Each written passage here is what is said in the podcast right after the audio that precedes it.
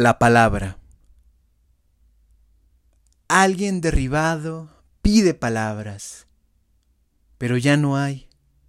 La asamblea ha terminado.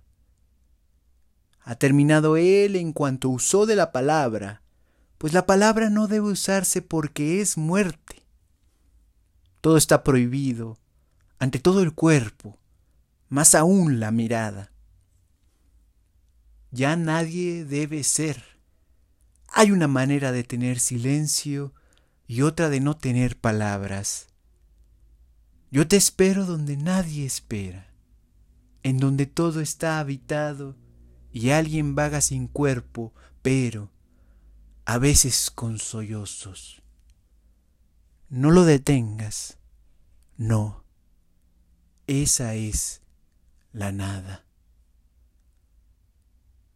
Marzo de 1968.